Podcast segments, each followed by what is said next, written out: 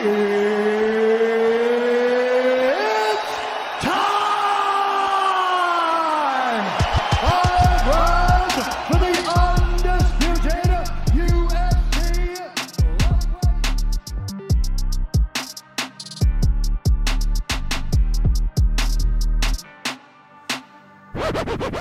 tout le monde et bienvenue, bienvenue dans ce podcast MMA Club. C'est nouveau, c'est le numéro 1.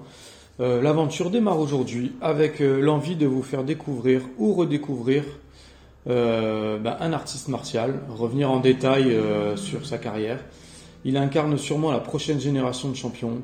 Il est inspirant, arrogant, confiant, puissant et brutal. Ça le caractérise plutôt bien et on parle de Hamzat Chimaev.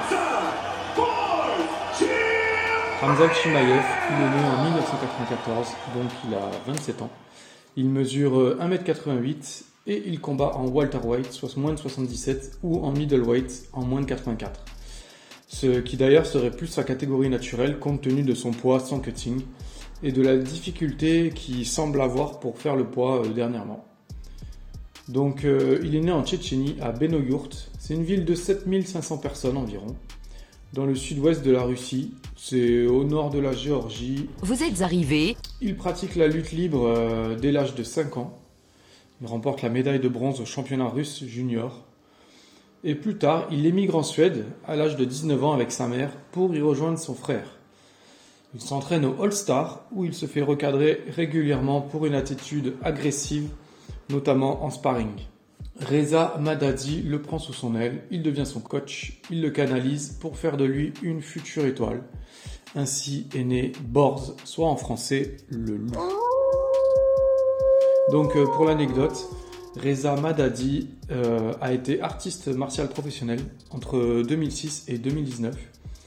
Il est iranien et vit en Suède. Donc il a participé au TUF et il a été licencié de l'UFC pour des accusations de cambriolage. Voilà, voilà pour le coach. Euh, donc pour son premier combat en MMA amateur, euh, Ramzat a affronté, sans le savoir, celui qui deviendra le futur champion du monde de MMA amateur, Khaled Kalam, ou Lalam. Il le soumet, puis il enchaîne deux mois plus tard par guillotine. Avril 2018, il affronte une autre star montante locale, Adnan Music, et le bat par TKO au premier round. Place au monde professionnel.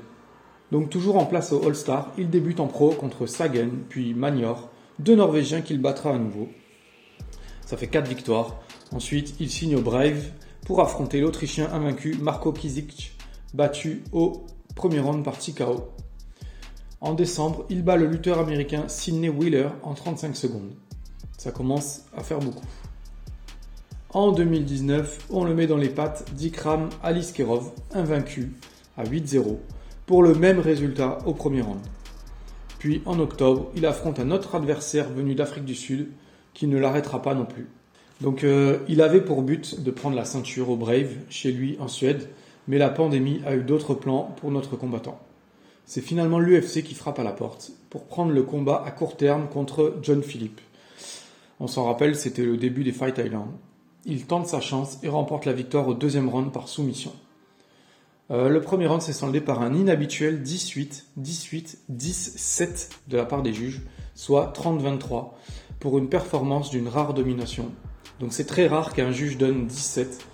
Il reçoit la performance of the night plus 50 000 dollars. Mais surtout une visibilité internationale. Sa particularité, c'est qu'il parle relativement bien anglais. C'est pas forcément le cas pour tous les athlètes d'origine du Caucase. Donc cela l'aidera beaucoup à se propulser sur le devant de la scène. C'est sans compter que dix jours après, à la Fight Island 3, il affrontera Reese McKee et le battra par TKO dans le premier round. Pour avoir affronté deux adversaires en 10 jours, il décrochera un petit, décrochera, un petit record de l'UFC Air moderne et commencera à faire parler de lui sur les réseaux sociaux, notamment Instagram, Twitter, où ses performances seront visualisées et revisualisées par des millions de personnes sous forme de mini highlights. Moins de deux mois plus tard, il affrontera Gérald Merchert, qu'il battra d'un seul coup de poing en 17 secondes. C'est un nouveau record battu, trois combats en moins de 60 jours.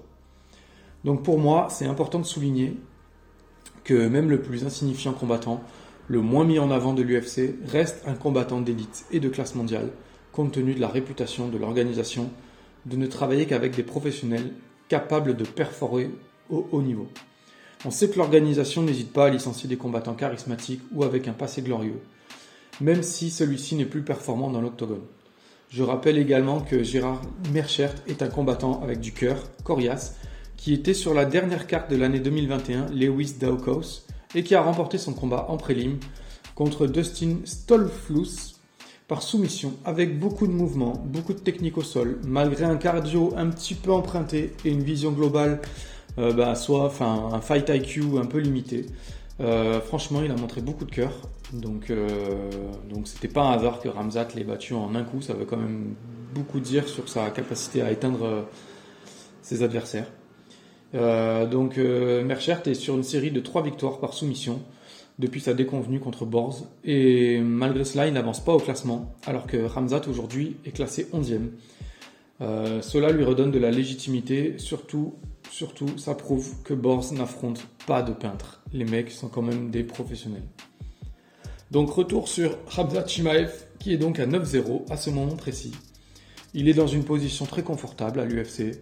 Euh, il souhaite affronter le très bien classé Léon Edwards pour gratter quelques places au classement en cas de victoire. Le combat n'a pas cessé d'être repoussé plusieurs fois à cause du Covid.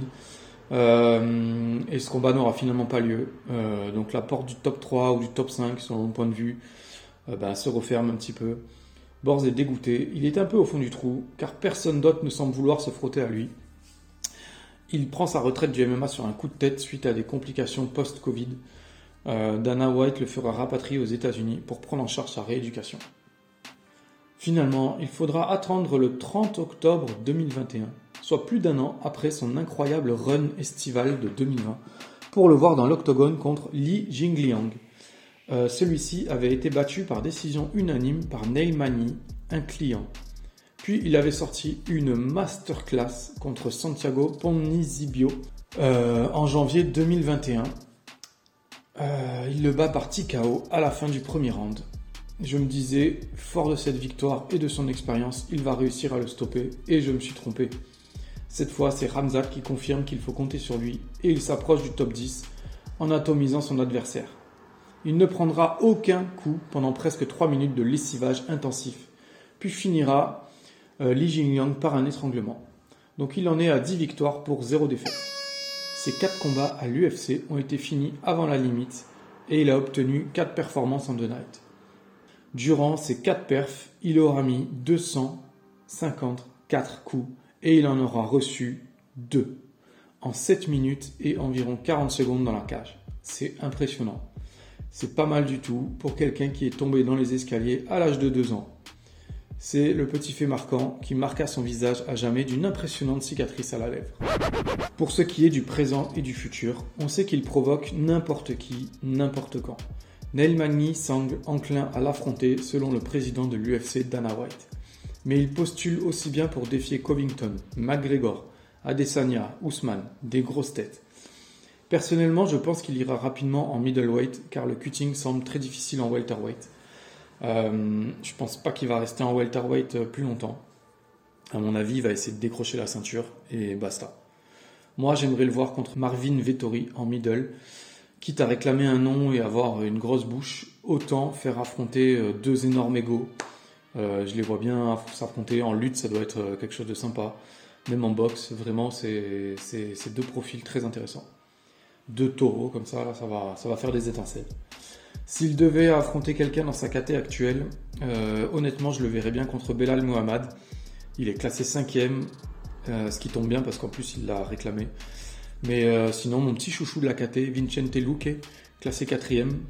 Euh, bien qu'à mes yeux, il mérite le prochain title shot, sachant que Covington et Masvidal sont bookés pour le tough et que Edward a laissé passer sa chance récemment. Euh, honnêtement, je pense que Vincente Luque ou Belal Muhammad, c'est vraiment euh, l'affrontement idéal pour, euh, lui pour, franchir un, un palier. On en reparle d'ici quelques mois.